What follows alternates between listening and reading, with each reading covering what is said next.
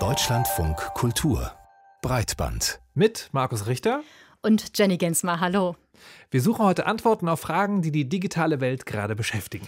Welche Gefahren, aber vielleicht auch Chancen bietet personalisierte Werbung? Ist es wirklich außergewöhnlich, dass sich Menschen in Shanghai wegen des ungewöhnlich harten Corona-Lockdowns online beschweren? Und wird sich wirklich etwas daran ändern, wie soziale Plattformen in Zukunft mit Verleumdung umgehen?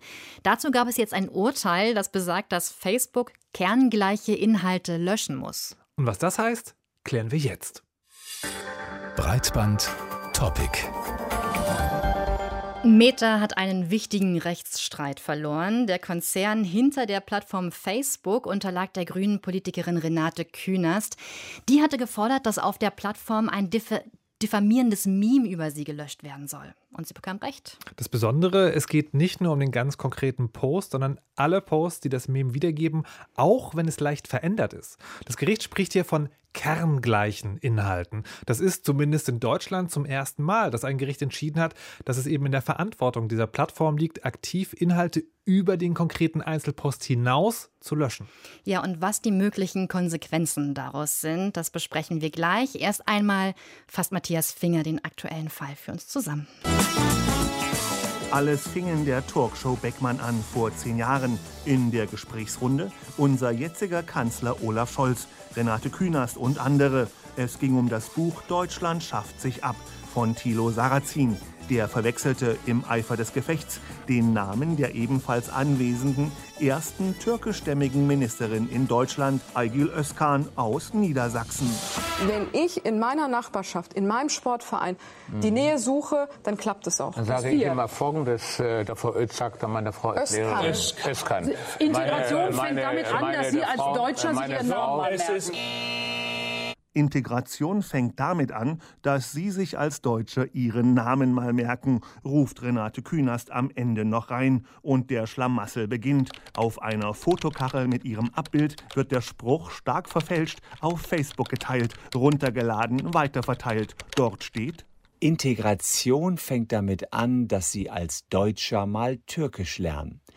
Künast verlangte dann von Facebook nicht nur die Löschung des Originalbeitrags, sondern auch die Löschung von Beiträgen, die im Kern inhaltsgleich sind, weil das diffamierende Meme viral geht und Künast mit dem Melden der Falschzitate gar nicht mehr nachkommt, erklärt Medienanwalt Christian Solmecke. Facebook aber lehnt das Löschen inhaltsgleicher Beiträge ab, zu kompliziert und teuer. Das kostet natürlich schon Zeit. Das muss ein Mensch machen. Kann sein, dass es eine künstliche Intelligenz nicht kann. Wenn es dafür Menschen braucht, dann muss man diese Menschen halt bezahlen und entsprechend ausbilden. Denn auch der Einwand, ja, das sind schwierige Fragestellungen, dafür braucht man eine juristische Ausbildung, zählt nicht. Anwalt Chan Yo-Yun legt Klage für Renate Künast ein vor dem Landgericht Frankfurt. Sie bekommt Recht in erster Instanz und 10.000 Euro Schmerzensgeld dazu. Finanziert wurde der aufwendige Prozess von der gemeinnützigen Hate Aid GmbH, die Opfern von Online-Hass hilft und vom Online-Kampagnenverein Camp Act mitgegründet wurde. Geld kommt auch von der Alfred Landecker Stiftung, der industriellen Familie Reimann. Die Klage habe zukunftsweisende Wirkung, glaubt Medienanwalt Christian Solmecke. Es gibt zwar in Deutschland keine Präzedenzfälle, anders als beispielsweise im angloamerikanischen Raum. Aber es ist tatsächlich schon so, dass sich die Gerichte in Deutschland an bereits existierenden Entscheidungen orientieren. Insofern kann man hier deutlich von einer Grundsatzentscheidung reden. Facebook dürfte überrascht sein. Die Verteidigung des Online-Riesens war nicht besonders gut aufgestellt, heißt es. Vermutlich wandert Facebook jetzt aber durch die Instanzen hinauf bis zum Bundesgerichtshof. Dass Betroffene von Diffamierung und Verleumdungen in sozialen Netzwerken darauf klagen müssen, dass diese Posts dann gelöscht werden, das ist nichts Neues. Dass die Plattformen in solchen Fällen meist nur sehr zögerlich mit Löschungen sind, leider auch. Umso bemerkenswerter ist das Urteil des Landesgerichts Frankfurt gegen Facebook-Betreiber Meta.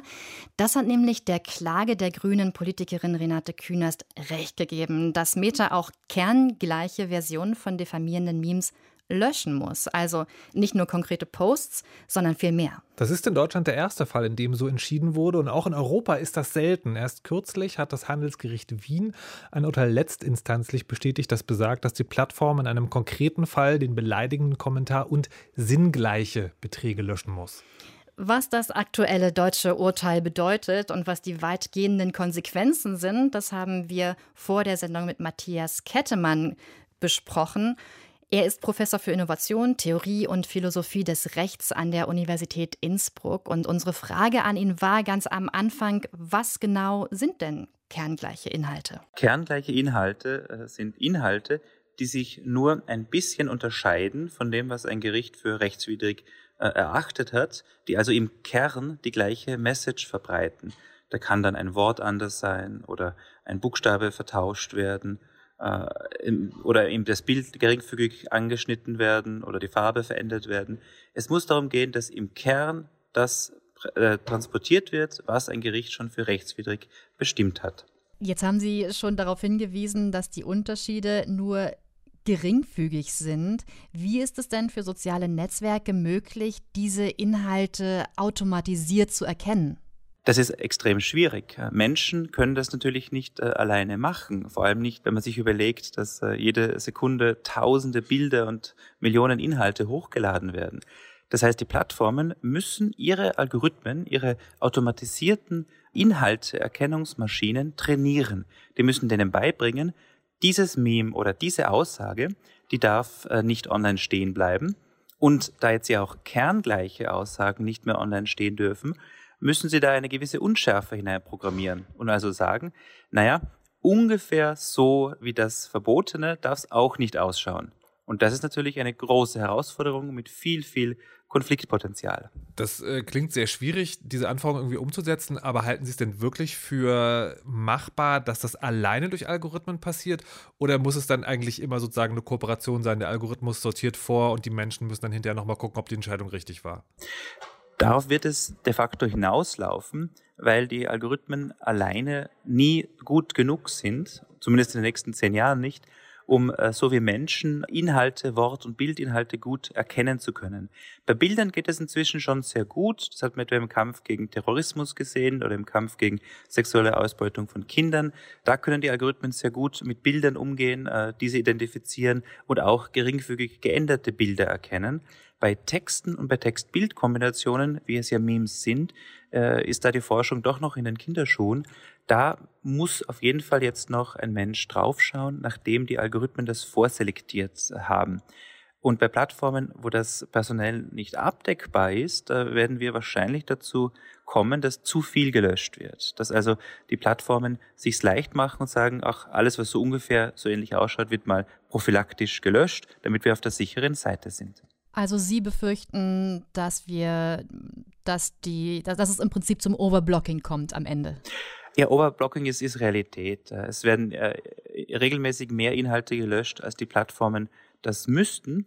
Aber die Alternative ist auch nicht viel netter. Ne? Die wäre nämlich ein massives Underblocking. Also das heißt, dass viel zu viel online bleibt, was rechtswidrig ist. Und besser wahrscheinlich äh, ist es für die Gesellschaft, dass etwas mehr gelöscht wird, als dass äh, rechtswidrige Inhalte online bleiben. Wir sehen das ja bei Plattformen wie Telegram. Massive rechtswidrige Inhalte die schaden äh, individuellen äh, Rechten und die schaden auch dem gesellschaftlichen Zusammenhalt. Jetzt haben wir sozusagen ein Urteil, was genau das widerspiegelt. Ein Urteil in einem konkreten Fall. Heißt das dann eigentlich, dass es für ähnliche Fälle automatisch auch so umgesetzt werden muss? Oder müsste jetzt in jedem Fall, der ähnlich ist, noch einmal ganz von vorne geklagt werden? Also die konkrete Rechtswirkung erstreckt sich nur auf diesen einen Fall. Aber natürlich werden andere Gerichte äh, auch schauen auf das, was hier in Frankfurt gesagt wurde. Man muss allerdings auch dazu sagen, dass es sich ja nicht um ein Höchstgericht handelt. Das heißt, es besteht immer noch die äh, Möglichkeit, dass hier in anderen Instanzen, in anders gelagerten Fällen äh, unterschiedlich entschieden wird. Allerdings gibt es zumindest einen ähnlichen Fall in Österreich, der schon dort von einem Höchstgericht entschieden wurde und der in eine sehr, sehr ähnliche Richtung geht. Ja, und was heißt denn denn, also jetzt dieses Urteil, aber auch das Urteil in Österreich von 2019 für Facebook? Also muss das soziale Netzwerk oder der Konzern diese Urteile oder die Konsequenz aus diesen Urteilen jetzt umsetzen? Oder anders gefragt, was würde passieren, wenn Sie jetzt einfach die Urteile ignorieren würden und weitermachen wie bisher? Äh, Meta muss in der Tat diese Urteile umsetzen. Sie sind rechtlich gebunden daran. Und zumindest im österreichischen Fall, äh, wo schon einige Erfahrung jetzt besteht, haben sie das auch äh, umgesetzt.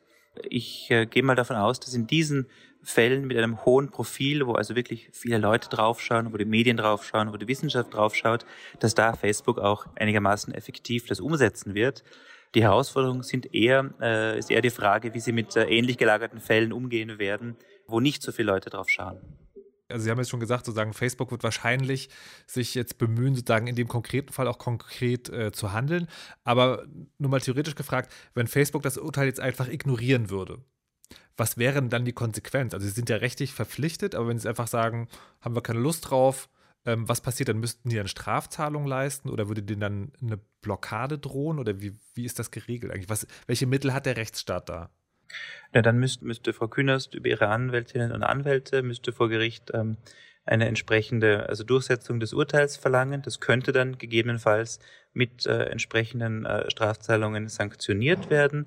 Ein, ein, ein Verbot äh, einer Plattform, das ist in Deutschland äh, viel schwieriger zu erreichen und würde auch nicht wegen so einem Verstoß gegen äh, ein Urteil im Einzelfall durchgeführt werden. Man darf nicht vergessen, die Plattformen äh, halten sich regelmäßig nicht oder nur halb oder zumindest nicht schnell genug an Urteile.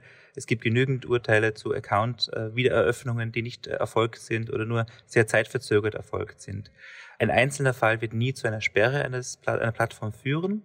Aber wenn konsequent auf Durchsetzung des Urteils geachtet wird, dann können die Anwältinnen und Anwälte von Frau Künast auf jeden Fall durch die Mittel des Rechtsstaats hier äh, schlussendlich äh, eine effektive Durchsetzung erreichen.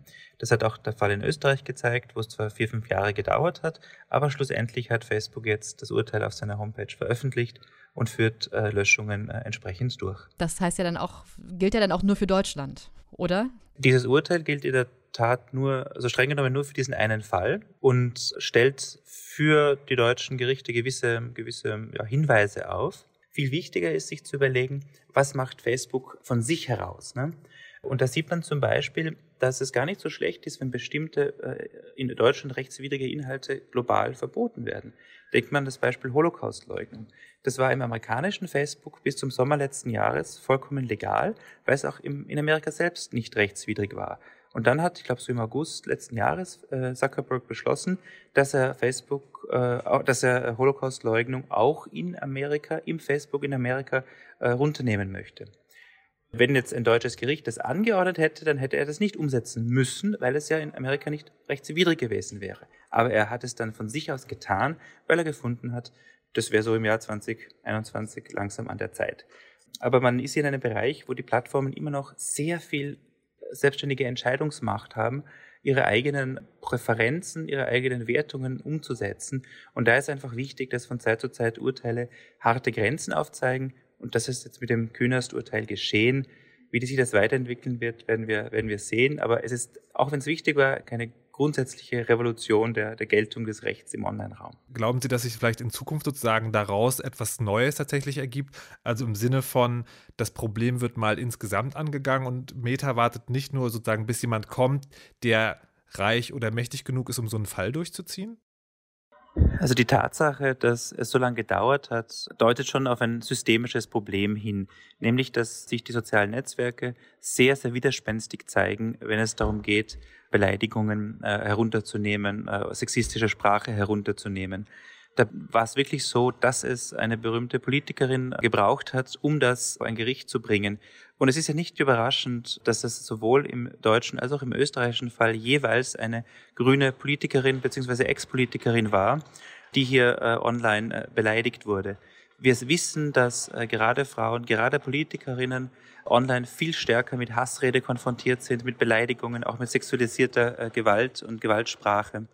Und deswegen sind das wichtige symbolische Urteile und man kann hoffen, dass die sozialen Netzwerke das zum Anlass nehmen, stärker darüber nachzudenken, wie sie ihre Nutzerinnen und Nutzer beschützen äh, können.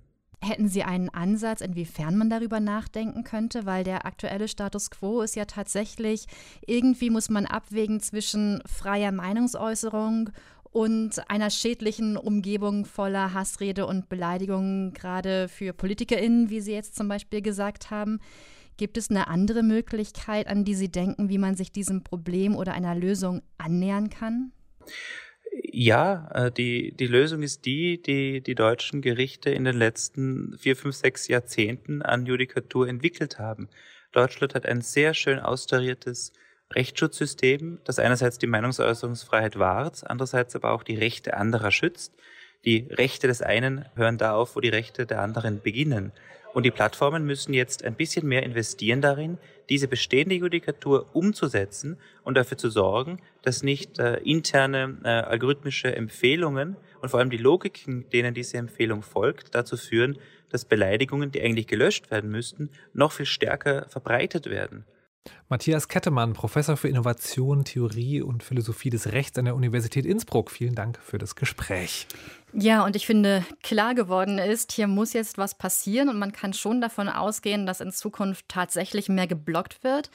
Aber Overblocking, also dass sicherheitshalber mehr Inhalte geblockt werden als eigentlich nötig, das wird dann ja tatsächlich zum Problem. Siehst du diese Gefahr, Markus? Ich, ich, muss, ich muss feststellen, dass ich bei diesem Thema nicht so pessimistisch bin wie sonst. Ah. Ähm, also okay. ich, ich denke erstmal, ja, das ist auf jeden Fall eine Gefahr. Mhm. Und wenn man das ins Extrem denkt, würde ich befürchten, das ist sozusagen so, da, da geht es wirklich sehr weit im Sinne von, man löscht wirklich alles, was auch nur sozusagen am Rande der Diffamierung sein könnte. Und dann hat man so ein ganz steriles Internet. Ich mhm. glaube aber, dass das nicht passiert. A, glaube ich, weil das dann trotzdem sozusagen sehr kompliziert ist, das umzusetzen. Und B, und das ist so ein bisschen ein zynisches Argument, die Plattformen leben ja davon, dass sozusagen so eine Hot Takes, also so meinungsstarke, spaltende Dinge irgendwie passieren. Und deswegen kann ich mir vorstellen, dass es vielleicht sogar ein monetäres Interesse gibt, das nicht so krass zu tun. Und das andere ist aber meine optimistische mein optimistischer Wunsch, kann man vielleicht an der Stelle eher sagen, ist, dass es tatsächlich so ist, wie Herr Kettemann gerade gesagt hat. Dass dieses Urteil der erste Schritt in der Entwicklung ist, wo die Plattformen anfangen, ihre Verantwortung ernst zu nehmen, nicht aus Eigeninteresse, sondern aus juristischem und regulatorischem Druck. Mhm. Aber dass es vielleicht jetzt tatsächlich dazu kommen kann, dass mehr geblockt wird, ja, aber nicht zu viel. Aber mhm. vielleicht ist das nur mein österliches Wunschdenken, aber ich hoffe es sehr. Wie siehst du das denn? Ich, ich fürchte, dass man dieses Problem nicht moderativ lösen kann. Also zumindest oh. nicht in dieser Dichotomie zwischen, ähm, wo sind wir hier, zwischen mehr freie Meinungsäußerung und ähm, besserer Schutz vor Beleidigung und Diffamierung. Mhm. Ne? So, geht so ein bisschen in die Richtung, die du gerade gesagt hast. Du sagst ja, ähm, man muss das irgendwie durch politischen, vielleicht auch juristischen Druck irgendwie hinbekommen. Ne? Also dass man quasi die Plattformen viel genauer beobachtet und mehr von ihnen verlangt. Dafür muss man aber auch gesellschaftlich sich bewusst sein, dass es Sexismus gibt, dass es Antifeminismus gibt, dass es Rassismus gibt. Und wenn ich mir, äh, wenn ich mich erinnere, das letzte Mal, als Renate Künast mit so einem großen Urteil in den Medien war, das war 2019, äh, das war das Landesgericht Berlin, was Beleidigungen, die ich gerade nicht wiederholen möchte, als äh, freie Meinungsäußerung hat stehen lassen. Also ich finde, solange wir gesellschaftlich das gar nicht erkennen, dass solche starken Diffamierungen ein Problem sind und strafrechtlich haben wir ein anderes Problem als ein Moderationsproblem, oder? Ja, aber ich weiß nicht, ob sie das ausschließt. Also hm. natürlich ist das sozusagen etwas, also eine, eine ideale Gesellschaft, die wir uns alle wünschen. Da ist das bekannt und da wird auch damit gearbeitet. Ähm, ich habe jetzt gerade noch überlegt, vielleicht können wir, und ich sage jetzt mir als die Medien, einen kleinen Schritt dazu beitragen, weil ein Kern bei diesem Prozess war ja ein falsch wiedergegebenes Zitat. Mhm. Und Medien arbeiten ja gerne mit Social-Media-Kachern, die auch Aufsehen erregen sind. Aber vielleicht können wir uns, und ich nehme jetzt sozusagen einfach mal die Medien ganz pauschal in Zukunft vornehmen, da sehr genau zu bleiben, vor allen Dingen, wenn es um Themen geht, die schon sozusagen eh so ein spaltendes Potenzial haben. Breitbandbesprechung. In den sozialen Netzwerken wurden bizarre Bilder aus Shanghai geteilt in den letzten Wochen. Hunderoboter von Boston Dynamic oder Drohnen, die durch die Wohnanlagen laufen oder fliegen und die Bevölkerung auffordern, sich zu disziplinieren und in ihren Wohnungen zu bleiben. Der Hintergrund, Shanghai steht im Mittelpunkt der größten Corona-Welle in China seit Beginn der Pandemie. Ein Großteil der BewohnerInnen der Finanzmetropole befindet sich seit Wochen in einem strengen Lockdown. Lediglich in Wohngebieten, in denen es in den letzten zwei Wochen gar keine Infektion gegeben hat, sollen die Ausgangssperren gelockert werden. Aber in der Bevölkerung gibt es zunehmend Unmut über die Corona-Bedingungen. Im chinesischen Internet, das bei uns ja vor allem für seine strenge Zensur bekannt ist, da gehen Inhalte darüber viral, dass Essen nicht geliefert geliefert wird, medizinische Versorgung nicht geleistet werden kann. Selbst von Hunger und Todesfällen von isolierten Personen ist da die Rede. Wie können wir diese massenhafte Kritik an den Corona-Maßnahmen der Regierung in den chinesischen sozialen Netzwerken einordnen? Darüber haben wir mit Katharin Tai gesprochen. Sie forscht zu chinesischer Internet- und Außenpolitik. Und zu Beginn des Gesprächs wollten wir erstmal genauer wissen, wie denn diese Kritik aussah. Ich glaube, die Leute sind erstmal ziemlich frustriert und verständnislos. Man muss schon verstehen, Shanghai ist ja auch eine unheimlich moderne äh, Metropole und es sind ganz viele Leute, die sagen, wie konnte es in Shanghai so weit kommen? Und viele Vorwürfe sind doch immer, die Leute, die Regierung muss sich quasi um die einfachen Menschen kümmern. Man muss sich so ein bisschen, glaube ich, in diesen Zustand zurück, zurückversetzen, als wir auch in Deutschland das erste Mal so im Lockdown waren und dann die ganze Zeit in den Handys hingen, weil Shanghai hatte wirklich durchgehend immer ziemlich eher äh, laxe Regeln und das ist jetzt das erste Mal, dass sie so richtig in so richtig harten Lockdown sind und gleichzeitig sind halt diese ist halt diese Situation so schwierig. Das heißt, es zirkulieren auch unheimlich viele Videos und die Leute sind natürlich besonders empört, wenn man dann Videos von Gewalt oder Leid sieht. Also es gab ein Video, in dem ein Hund von so GesundheitsarbeiterInnen irgendwie erschlagen wurde. Oder wenn es Videos von alten Leuten gibt, die oder armen Menschen, die offensichtlich irgendwie krank sind oder denen es gerade sehr schlecht geht, da reagieren die Leute natürlich immer sehr stark. Also oft ist es so ein implizit, das ist unmöglich, das geht so nicht, das ist nicht akzeptabel, es ist dann nicht unbedingt eine direkte Schuldzuweisung, aber es ist sehr klar, dass da sehr viel Wut einfach ist. Und man sieht quasi jeden Tag geht ein neuer Artikel viral.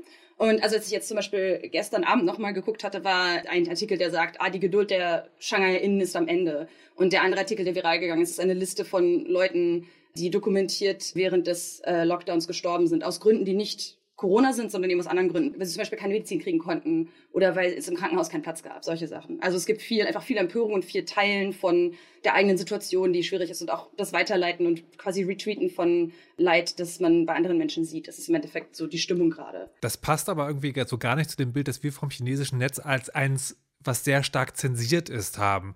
Wie präsent ist denn diese Kritik, die Sie da gerade erzählt haben? Stößt man da von alleine drauf? Muss man danach suchen? Wie frei wird denn diese Kritik wirklich geäußert? Also ich glaube, man muss auch so ein bisschen sehen, dass die Zensur auch ihre Grenzen hat. Und gerade in so Momenten von so Krisen, also großen Krisen, gerät sie eben auch an ihre Grenzen.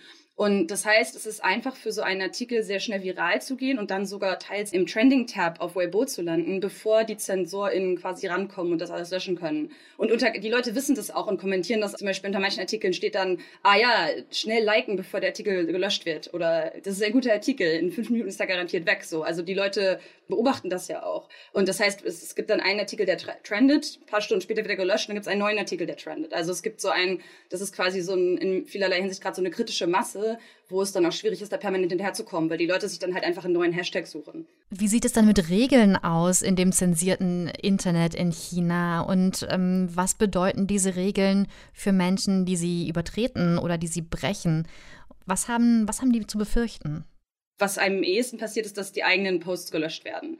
Es ist ja nicht praktisch irgendwie für die Regierung, jede Person, die sagt, ah, die Regierung ist Müll, die Person festzunehmen. Also diese so eher härteren Maßnahmen sind eher für prominentere Leute reserviert, wie zum Beispiel Intellektuelle wie Louis Chabot oder Leute, die dann wirklich vor Ort aktiv werden und irgendwie Proteste organisieren, also die irgendwie besonders auffallen. Aber die meisten Leute, die dann irgendwie im Internet erstmal einfach sowas schreiben, tendenziell hat das erstmal meistens, soweit wir das beurteilen können, keine Konsequenzen. Und das wird dann halt gelöscht, die Leute sind sauer und dann schreiben sie mehr darüber. Und ganz oft ist es so, dass sich das dann leicht im Sande verläuft. Und es kann natürlich sein, dass dann irgendwann, es kann natürlich sein, dass die Regierung irgendwann entscheidet, so, das ist jetzt ein Problem und anfängt, mehr Leute auch irgendwie zum Beispiel zum Tee einzuladen. Ja, die werden dann eingeladen, in Anführungszeichen, zu einem Gespräch mit irgendwie der Polizei oder so. Aber das ist jetzt erstmal Spekulation. Also tendenziell für die meisten Leute, wenn sie zensiert werden, wird der Post erstmal gelöscht und dieses wirklich Leute festnehmen oder so, das sind ähm, natürlich extreme Fälle und die gibt es, aber das ist nichts, was jedes Mal gemacht wird, wenn jemand die Regierung im Netz kritisiert. Wie ist es denn jetzt im konkreten Fall? Kann man dazu was sagen? Sie haben ja gerade gesagt, äh, Zensur hat seine Grenzen. Kann es also sein, es wird jetzt laufen gelassen und dann vielleicht im Nachhinein nochmal verfolgt? Oder kann man sich vielleicht jetzt, wo eh schon so viel da ist, in der Masse freier äußern? Ich würde schon auf jeden Fall sagen, dass es durch die Masse freier wird. Also wenn man sich manche von diesen Hashtags anguckt, da sind dann wirklich, also ich habe ein Video gesehen gestern, wo die Leute sich darüber beschwert haben, wie schlecht diese Wanderarbeiterinnen be behandelt werden. Das Video hatte sieben Millionen Views. Ja, und auch diese Hashtags haben dann teils irgendwie zigtausende, wenn nicht gerade irgendwie eine Million Posts oder sowas. Unter manchen Artikeln sind Kommentare drunter, die irgendwie 50, 60.000 Likes haben oder mehr. Das heißt, das sind wirklich, ist eine Masse. Da kann man dann auch nicht davon ausgehen, dass dann jede einzelne Person irgendwie belangt wird dafür, dass sie, gesagt, dass sie ihrer Frustration Ausdruck verliehen hat. Ich glaube, man muss auch dazu sehen, das hat man ja auch 2020 gesehen, ähm, da gab es auch schon mal so einen Moment der starken Empörung. Und also mir ist jetzt nicht bekannt, dass da irgendwie dann groß die ganzen Leute verfolgt wurden, strafrechtlich irgendwie, die in dem Moment dann Kritik geäußert haben. Was auch ein ähnliches Gefühl war, wo es eben auch wieder diese große Masse an Kritik und Frustration war. Denken Sie, das hat Auswirkungen auf die Bevölkerung und deren Verhalten im Internet? Also diese Erfahrungen, die da gerade gesammelt werden ähm, während dieser Lockdowns, also die Kritik an den Anti-Corona-Maßnahmen, ist das ein Ausnahmefall oder, oder schwelt da etwas und kommt zum Ausdruck, das sich in den letzten Jahren so entwickelt und aufgebauscht hat? Ähm, ich glaube, das ist eher spezifisch auf diese Situation jetzt, ähm, weil eben auch Shanghai lange in einer relativ guten Situation war und oft die Leute, die betroffen waren von harten Lockdown-Maßnahmen, nicht unbedingt so prominent in so, in so einer reichen Stadt waren, auf die auch das ganze Land schaut und auch, also der Shanghai Lockdown wirkt schon wirklich extrem schlecht organisiert. Und ein gewisses Level von Kritik kann, kann man immer äußern. Ja, es gibt so eine ungesprochene Grenze irgendwie und hinter der halten sich die Leute meistens so ein bisschen zurück. Aber wenn dann eben diese Empörung sich Bahn bricht, dann kann, kann das eben auch durchbrechen. Und das ist auch etwas, was wir auch vorher schon gesehen haben. Das heißt, es ist nicht so, dass die Leute jetzt zum ersten Mal wahrnehmen, wie es ist, irgendwie die Regierung kritisieren zu können. Sie sind halt, das sieht man ja auch daran, dass sie gewohnt sind und schon antizipieren, ah ja, dieser Post wird jetzt eh gelöscht. Also sie wissen quasi, in was für einem System sie da interagieren. Aber trotzdem ist, ja die, ist ja die Corona-Pandemie das eine, die Kommunikation im Internet das andere. Und jetzt haben Sie gesagt, das ist jetzt schon zum wiederholten Male passiert. Man könnte jetzt auch vermuten oder vielleicht hoffen, das eine ist das System zu erkennen, das andere ist es dann zu unterlaufen. Tut sich da was Ihrer Meinung nach in Richtung Meinungsfreiheit des Internets, wenn auch nur in sehr kleinen Schritten? Oder wird das eben durch die Pandemie bedingt ein Ausnahmezustand sein und das wird dann später einfach nicht mehr vorkommen? Ich würde nicht sagen, dass man davon ausgehen, dass es irgendwie freier wird. Ich glaube, die Tendenz, die wir in den letzten Jahren gesehen haben, ist eher, dass tatsächlich eher weniger möglich ist. Und ja, also ich glaube nicht, dass es das groß verändern wird, inwieweit wirklich zensiert wird. Und in vielerlei Hinsicht passt das, was wir gerade sehen, auch in das System bisher. Es ist, glaube ich, auf eine, in einem deutlich anderen Maße. Also dieses, dass Kritik geäußert wird und rumgereicht wird und dann gelöscht wird und die Leute das beobachten das kommentieren, das ist relativ normal. Ja? Also Zensur ist ja Teil des Alltags quasi. Und ganz oft äußern Leute bestimmte Levels an Kritik und das wird dann gelöscht. Ich glaube, das, was der große Unterschied ist, ist eben wirklich diese Masse, also wie viele Leute daran jetzt teilhaben. Aber ähm, ich glaube, dass da das eben direkt an diese Krise auch gebunden ist, wird halt am ehesten den Leuten nochmal auffallen oder vielleicht nochmal akut werden, wenn es eben wieder so, ein, so eine krasse Krise gibt. Ähm, aber ja, genau. Also es ist schwer, glaube ich, da jetzt einen großen Trend rauszusehen, weil es eigentlich relativ gut in das Muster der Zensur passt und auch des Verhaltens im Internet, das wir kennen. Also das eben Kritik kann man äußern. Es ist nicht, es ist nicht so, dass äh, Leute nie die Regierung kritisieren. Es ist ein bisschen umstritten, wie, wie leicht man dafür gelöscht wird oder zensiert wird, nur einfach ähm, Kritik zu äußern. Aber gab es durchaus auch schon vorher. Ich glaube, der große Unterschied ist eben wirklich diese unglaubliche Masse und eben auch diese unglaubliche Masse an Menschen jetzt gerade einen Grund hat, sich zu empören und ähm, zu kritisieren. Als die EU sich das letzte Mal umfassende Regeln für den Handel im Internet gegeben hat, da gab es noch kein Facebook, kaum jemand kannte Google und Amazon hat hauptsächlich Bücher verkauft. Das war im Jahr 2000 und damals hat man die sogenannte E-Commerce-Richtlinie erlassen. Ja, und dass die Regeln von damals der digitalen Realität von heute nicht mehr gewachsen sind, das hat man natürlich auch in Brüssel erkannt. Seit 2020 hat die Kommission deshalb ein großes Digitalpaket auf den Weg gebracht, das aus zwei Teilen besteht. In dem einen geht es um die digitalen Märkte und in dem anderen um die digitalen Dienste. Auf den ersten Teil, den Digital Markets Act, hat man sich im März geeinigt. Beim zweiten Teil aber, beim Digital Services Act, da gibt es noch ein paar Unklarheiten, über die sich in Brüssel gut gestritten wird. Und bei diesem Streit geht es vor allem um die Frage, ob und wenn ja, wie Unternehmen in der EU künftig personalisierte Werbung einsetzen dürfen. Die ist für die einen ein Geschäftsmodell mit viel Potenzial, vor allem für kleinere Unternehmen und für die anderen der Inbegriff von Überwachungskapitalismus. Anna Loll über den Stand der Debatte. Hallo, schön, dass du da bist. Komm rein. Nanette Zwett ist Unternehmerin. Ihr Büro ist klein, ein Raum nur, aber mit einem großen Fenster zum urbanen Berliner Prenzlauer Berg. Von hier aus setzt die promovierte Wirtschaftswissenschaftlerin mit zwei MitstreiterInnen ihre Vision um. Die Online-Plattform Amico.com. Ich hatte das Gefühl, es wird immer lauter und immer schneller und die Menschen kommen gar nicht mehr zum Durchatmen. Und viele von ihnen bleiben dabei auf der Strecke. Ami Cocon bietet Online-Kurse an, zum Beispiel zu Coaching, Meditation, Yoga oder Fitness. Kundinnen und Kunden erreicht das kleine Unternehmen vor allem über Facebook und damit Hilfe von personalisierter Werbung. Das ist eine Werbung, die nicht allen angezeigt wird, sondern nur bestimmten Personen, um damit die Wahrscheinlichkeit eines Kaufes zu erhöhen. Ich gebe natürlich den Text ein, was es für ein Angebot gibt. Also wir bewerben immer unsere kostenlosen Angebote. Davon haben wir einige und dann gebe ich ein, welche Zielgruppe wir damit erreichen wollen. Das beschränkt sich in unserem Fall ganz oft tatsächlich auf Alter und Geschlecht. Manchmal geben wir Vorlieben von Personen ein. Also diese Person interessiert sich für Yoga zum Beispiel. Bei personalisierter Werbung gilt, Je nachdem, ob jemand in der Großstadt wohnt oder im Odenwald, Autos liebt oder Fahrrad fährt, Mutter ist oder kinderlos. Er oder sie bekommt jeweils eine andere Werbung zu sehen, abgestimmt auf die Welt der eigenen Vorlieben, Bedürfnisse und Träume. Mit Online-Werbung wurden laut einer Studie des Online-Vermarkterkreises des Bundesverbands der digitalen Wirtschaft im Jahr 2021 allein in Deutschland 5 Milliarden Euro umgesetzt, über eine Milliarde mehr als im Vorjahr. Mindestens 70 Prozent davon ist personalisierte Werbung. Das weckt Ängste. Denn was für die einen Grundlage für eine neue, visionäre Wirtschaft sein kann, ist für die anderen Überwachungskapitalismus. Die EU will personalisierte Werbung regulieren. In Kürze wird sie den Digital Services Act verabschieden, auf Deutsch das Gesetz über digitale Dienste. Alexandra Gese ist Abgeordnete im Europäischen Parlament für die Grünen und bei den Verhandlungen dabei. Sie tritt für eine strenge Regulierung von personalisierter Werbung ein. Es geht nicht nur um unsere persönliche Freiheit, es geht um die Grundlage unserer Demokratie, weil wir verhindern wollen, dass einige wenige Unternehmen enorme Datenmengen über uns als Einzelne, aber insbesondere über uns als Gruppe besitzen und darüber Prozesse in unserer Gesellschaft gezielt steuern können. Also zum Beispiel uns Inhalte und Werbung so ausspielen können, dass bestimmte Gruppen am Wahltag eher wählen gehen als andere. Oder uns sehr gezielt Desinformation ausspielen. Die Algorithmen von Unternehmen wie zum Beispiel Facebook, TikTok, Instagram oder Twitter zeigen Nutzerinnen und Nutzern nicht nur Werbung für Produkte zielgerichtet an, sondern vor allem Nachrichten oder Beiträge anderer Nutzerinnen und Nutzer. Darunter sind auch politische Botschaften. Das nutzen nicht nur die großen Plattformen auf ihre Art und Weise, um uns zu radikalisieren, weil das ihre Werbeeinnahmen steigert. Das nutzen auch ausländische Akteure, wie zum Beispiel sehr geschickt russische Akteure, um Bevölkerungsgruppen in unseren westlichen europäischen Staaten auch aufzuwiegeln gegeneinander, gegen den Staat, gegen die demokratische Ordnung. Und das kann, glaube ich, eine Demokratie nicht aushalten. Alexander Gese ist der Tracking Free Ads Coalition beigetreten, einer Gruppe von 24 Mitgliedern des Europäischen Parlaments.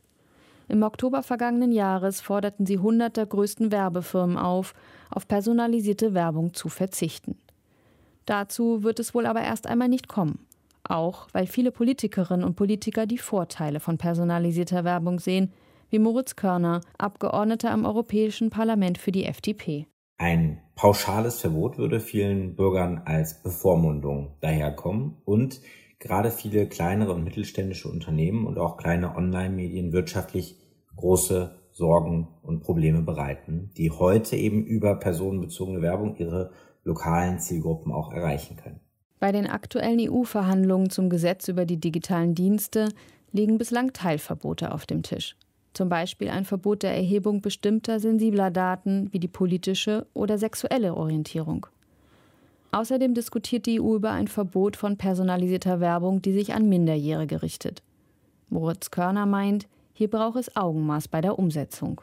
Es ist wichtig, in den finalen Verhandlungen darauf zu achten, dass dieses auf das Alter abgestimmte Verbot nicht zu einer Identifizierungspflicht mit Altersnachweisen führt. Denn das würde den Wunsch der Werbegegner nach mehr Datenschutz in das genaue Gegenteil verdrehen.